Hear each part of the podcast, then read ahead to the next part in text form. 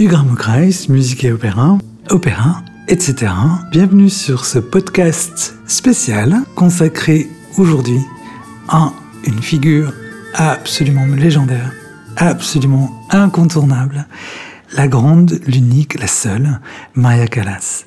Aujourd'hui, on va brièvement se poser une question toute simple.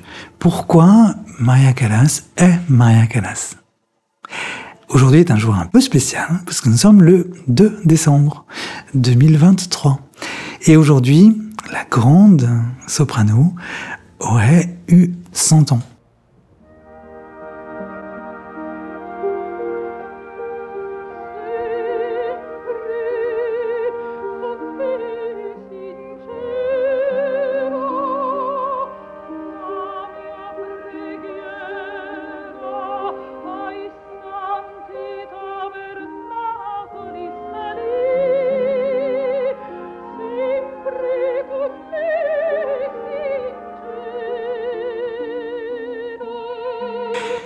Le 2 décembre 2023, euh, Maria Callas est née à New York d'une famille euh, d'émigrés grecs.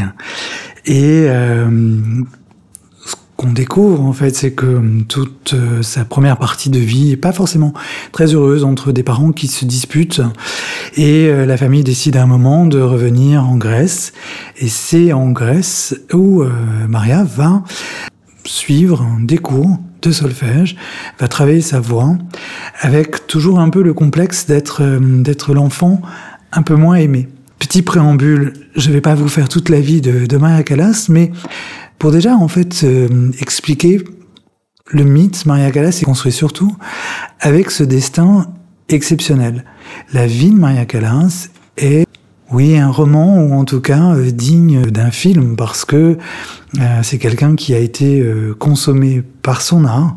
Ça a été la plus grande artiste, hein, avec autour d'elle d'énormes exigences et des fantasmes complets qui se sont greffés sur euh, sur sa vie, sur sa carrière. Un peu comme comme une star de, de, de rock aujourd'hui. Maria Callas, euh, ben ouais, on peut dire c'était euh, la Britney Spears de son époque parce que à chaque fois qu'elle euh, qu'elle allait quelque part, si par exemple elle, elle était un peu fatiguée, il y a beaucoup de beaucoup d'histoires qui euh, qui vont dans ce sens où un soir euh, d'ouverture à la Scala, elle se sent pas bien et elle dit ce soir je ne je ne chanterai pas. Et on a pris ça pour un caprice. Ça a fait la une des journaux. Il y avait euh, une telle effervescence en fait autour de son nom, euh, comme la plus grande euh, cantatrice du monde, faire ça, c'est-à-dire ne pas assister le soir de première alors que toutes les huiles sont dans la salle, etc., a été vécu comme ouais, comme un affront, comme quelque chose en fait absolument absolument terrible. Ça, ce sont des, petites histoires qu'aiment les journalistes. J'entends, hein, pas les critiques musicaux, mais les journalistes de presse petit peu à caniveau. On a souvent opposé euh, la Tebaldi, qui était la grande chanteuse, la grande star à l'époque de, euh, de la Scala, à Maria Callas. C'était deux chanteuses sur les mêmes répertoires, mais d'une personnalité assez différente. Et on a aimé, en fait, les opposer l'une à l'autre parce que euh, ça fait partie du fantasme, euh, du crépage de chignon entre les deux prima donnas. Et on a monté ça un petit peu en épingle et c'est bien dommage parce que on garde ce mot célèbre de Callas, un peu excédé, qui disait mais me comparer à la Tabaldi, c'est comme si on comparait du Coca-Cola à du champagne. Bon, ça, ça fait partie des petits mots qui restent, mais qui, je pense, ne reflètent pas forcément la personnalité de, de Maria Callas, qui était, je pense, quelqu'un euh, consumé par son art et d'une telle exigence que toute sa vie, en fait, a été euh, dédiée à son travail, à son art, son art certain. Pour parler du destin, il y a aussi cette, cette histoire en fait un peu malheureuse parce que euh, souvent les artistes ne trouvent pas forcément euh, l'âme sœur. La, la, vie de Maria Callas a été ponctuée par, euh, par des histoires d'amour qui n'étaient pas forcément très heureuses euh, entre un partenaire ou un autre et elle a rencontré euh, ce qu'on peut dire l'homme de sa vie, euh, Aristide Onassis, qui était euh, comme elle, un grec un peu, euh, un peu apatride finalement, et puis quelqu'un qui n'était jamais vraiment chez lui nulle part. Et ces deux solitudes se sont retrouvées. Et Maria Callas, a priori, est tombée follement amoureuse de cet homme, qui, au moment où il s'agissait de passer à l'acte de la demander en mariage, a préféré épouser Jackie Kennedy. Et ça, ça a été un drame qui a été bien évidemment couvert par la presse et qui est une histoire en fait euh, dans ces années-là euh, terrible et je pense que le regard qu'on peut porter aujourd'hui est encore plus terrible sachant euh, sachant l'horreur d'une situation comme ça pour pour une femme amoureuse tout simplement la fin de vie de Calas à Paris très seule alors très seule après elle n'était pas exactement très seule parce qu'elle était entourée de ses amis mais ce qui a été au centre de la vie de Calas a été sa voix. Comme tous les artistes, tous les chanteurs, à un moment, la voix n'est plus tout à fait là. Et même si Calas avait euh, immortalisé cette voix dans de, nombreux, nombreux, nombreux enregistrements, euh, la voix n'étant plus là, euh, qu'est-ce qui restait de Calas on, a en tête les, images des, films qui ont été tournés ensuite, c'est-à-dire d'une femme assez seule, dans son appartement du 6e arrondissement de l'avenue Georges Mandel à Paris. Ben, une femme blessée. donc c'est c'est un destin, c'est un destin romanesque et qui a forgé la vie de Calas et celle qu'on connaît aujourd'hui. Est-ce qu'on imagine euh, ben, une chanteuse d'opéra euh, être par exemple euh, star de, de, de, à la télévision avec des imitateurs qui, qui venaient devant elle imiter Maria Callas par exemple? Aujourd'hui, il n'y a pas une chanteuse d'opéra qui est reçue dans les, dans les grandes émissions de télévision. Et ça, c'est effectivement ce destin qui mais qui a été euh, étalé à la une des journaux et qui a déjà euh, marqué, et en tout cas marqué, construit la légende.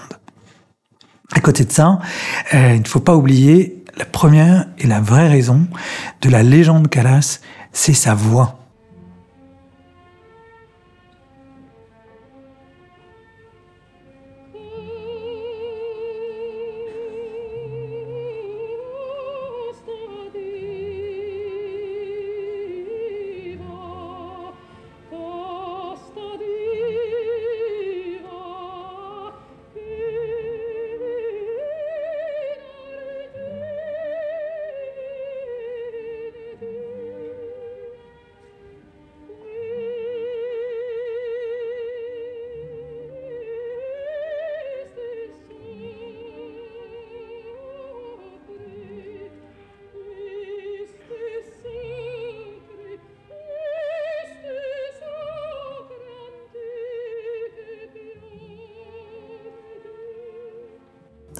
Une voix exceptionnelle, à plusieurs raisons.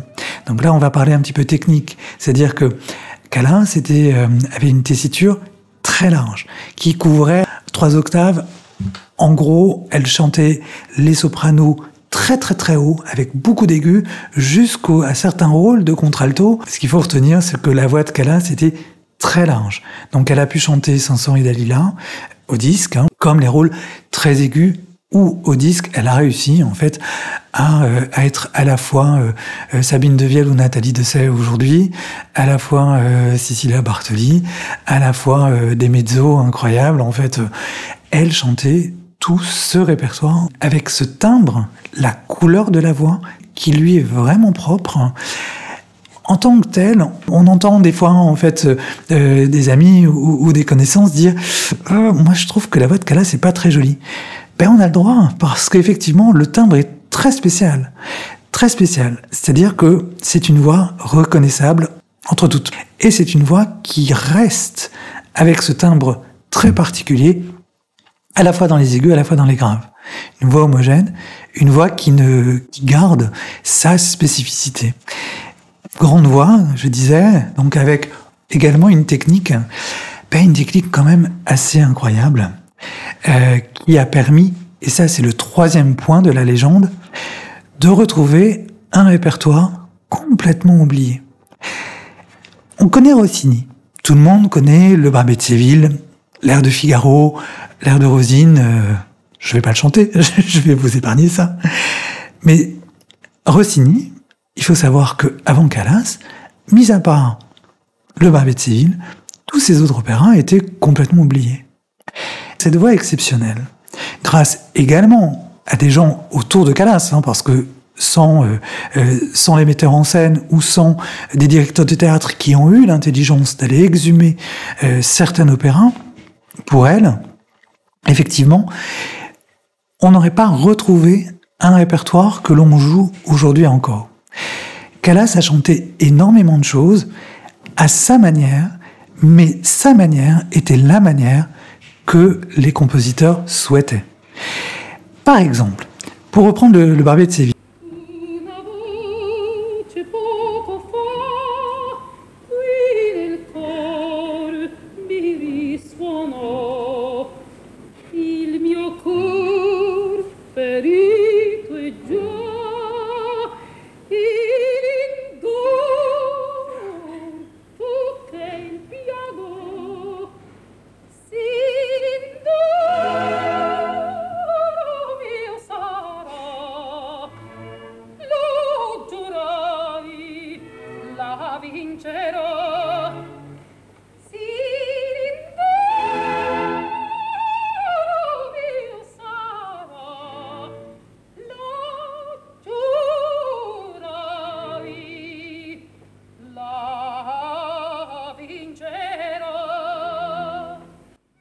se trouve que la partie de Rosine est écrite pour une mezzo-soprano, c'est-à-dire en fait une tessiture assez grave, capable de vocalité, de, jonglerie, on va dire, de notes rapprochées, de notes rapides, grosso modo, en fait, capable de vraiment d'agilité pour suivre, en fait, la partition.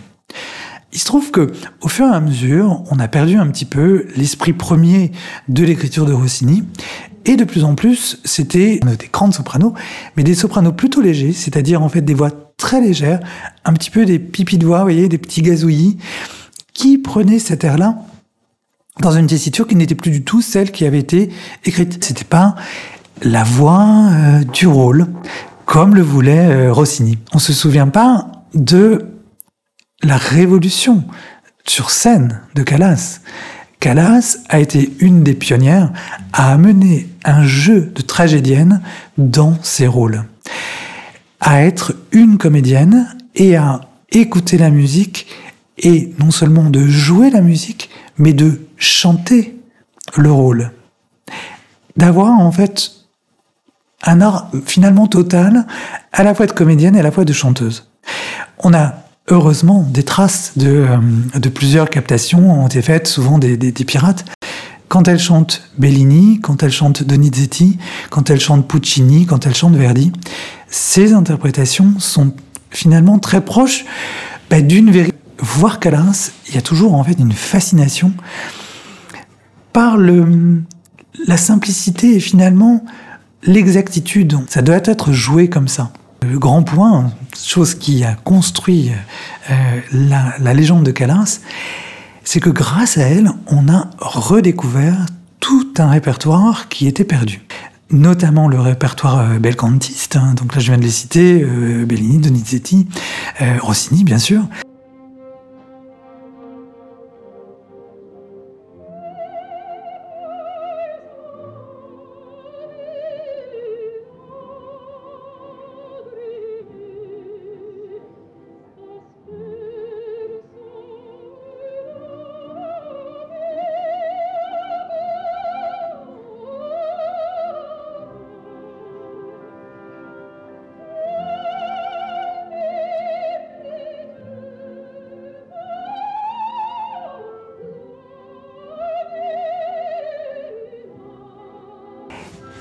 Avec une voix qui était celle capable de chanter ce répertoire et de le remettre dans les mots, les sons, les intonations que voulait le compositeur.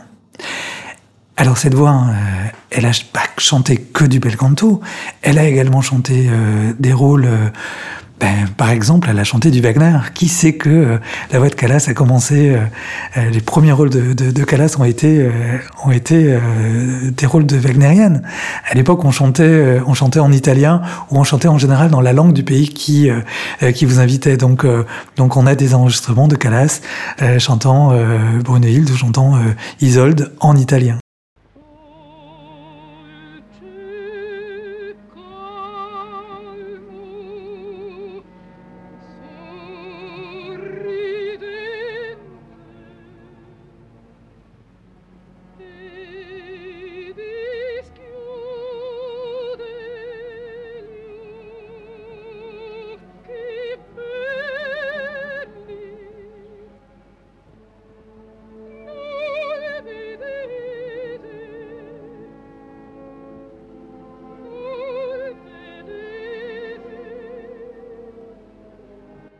Elle a hum, chanté énormément de choses, beaucoup de choses différentes. Carmen notamment, mais elle n'a jamais chanté sur scène, elle l'a juste enregistré, parce qu'elle a eu cette chance aussi d'avoir derrière elle une maison de disques qui garde aujourd'hui encore, euh, bah, oh là là, cet héritage incroyable, et qui fait toujours un travail passionnant hein, de, remastering, de, retravail sur sur les partitions. Et c'est amusant parce que euh, euh, si vous faites la comparaison sur certaines euh, sur certains rôles, certains certaines voix, vous prenez plusieurs versions à chaque fois, en fait, euh, se détache. Parce qu'il y a quelque chose en plus. Et parfois c'est inexplicable, parfois c'est explicable parce que elle a l'intonation, à un moment donné, une petite virgule qu'on n'a jamais entendue ailleurs et qui va être là exactement au moment où on l'attend. Il y a une autre anecdote sur Calas, en fait, quand elle a chanté Traviata, pendant la mort de Traviata, elle a une note à faire, qu'elle craquait, étonnamment. Et euh, après les représentations, euh, on disait mais c'est bizarre parce que là, vous savez, à ce moment-là, en fait, euh, ben, la note que vous avez sortie, vous l'avez, vous craquée. Alors on craque une note, c'est-à-dire que on tient plus la note, on fait un petit quoi, oh, un peu comme ça. Et euh, ben, en fait, euh, tout simplement, Calas, elle disait mais c'est parce que je suis en train de mourir. Donc à ce moment-là, je, je, je craque forcément puisque c'est ma voix qui part parce que je meurs. Et là on se dit ah bah oui, effectivement, c'est du théâtre. Voilà, en quelques mots, en fait, ce qu'on peut dire de, de Maria Callas en ce, en ce, jour anniversaire, pour souhaiter euh, joyeux anniversaire à Maria Callas 100 ans, euh, pour expliquer pourquoi Callas est Maria Callas, et pour dire que cette légende-là, il faut continuer à l'entretenir, il faut euh, essayer de d'aller écouter les enregistrements, de comparer, pour finalement comprendre, et puis euh, et puis continuer en fait aller aujourd'hui voir les, les les opéras qu'elle a exhumés. Je pense notamment à Médée, par exemple, de Caubini.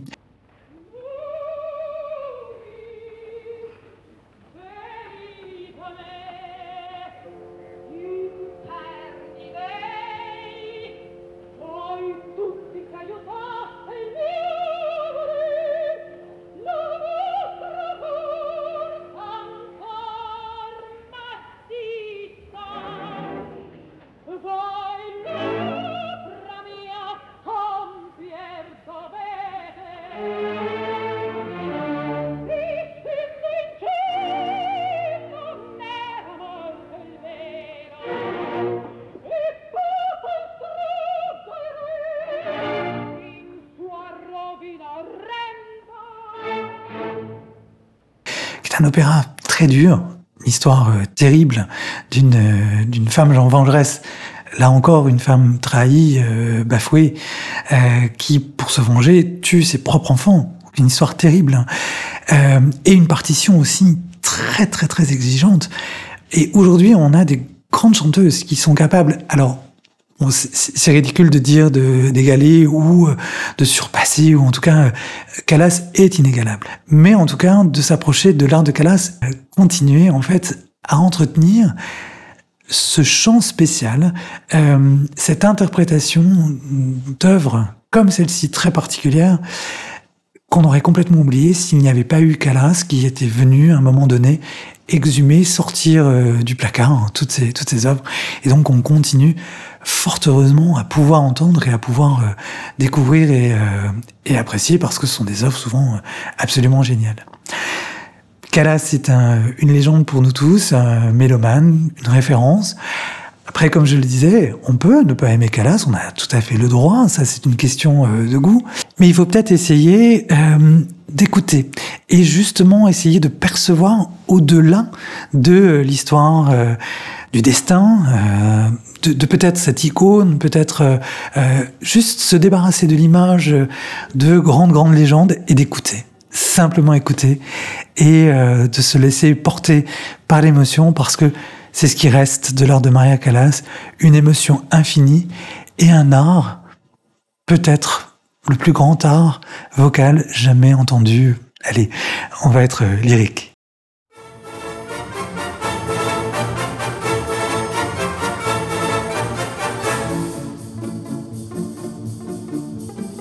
Voilà, c'était Hugues Kreis pour ce podcast spécial, spécial Maria Callas, à l'occasion du centenaire euh, de sa naissance, ce 2 euh, décembre 2023.